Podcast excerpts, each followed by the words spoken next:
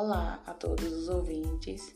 Meu nome é Talita Sueli de Jesus Vieira, acadêmica do curso superior de Tecnólogo em Alimentos do Instituto Federal de Educação, Ciência e Tecnologia de Sergipe, IFES, campus São Cristóvão. Falarei sobre uma fruta nativa encontrada no Brasil, na região Nordeste. O nome popular é umbu. Imbu ou como é conhecido popularmente, umbu. O umbuzeiro foi chamado de árvore sagrada do sertão pelo famoso escritor Euclides da Cunha. Em origem tupi-guarani, o chamado imbu recebe o significado de árvore que dá de beber.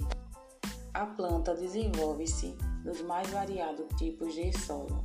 Ela pode armazenar até 3 mil litros de água durante os meses secos. O plantio deve ser realizado no início do período das chuvas. Essa fruta tem alto potencial nutritivo e energético, além de poder auxiliar no emagrecimento.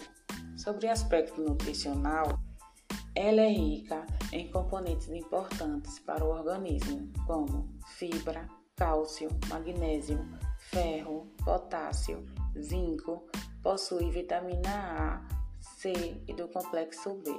Os benefícios da fruta têm ação antioxidante que ajuda a fortalecer o sistema imunológico e ainda previne envelhecimento precoce.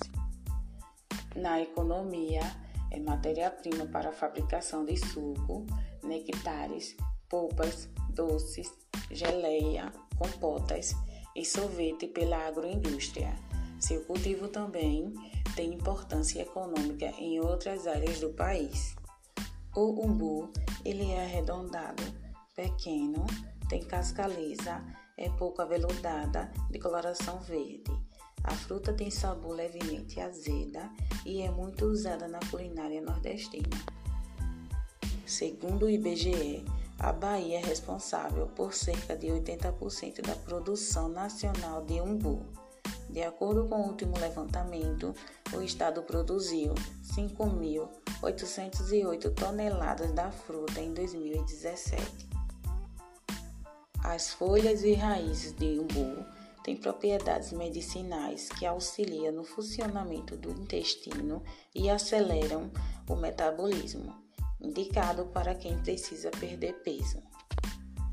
Uma pesquisa científica do Instituto de Química da Que realizou um estudo que objetivava a utilização do umbu na área cosmética, mais precisamente no combate ao envelhecimento da pele, concluindo que ele pode ser eficaz.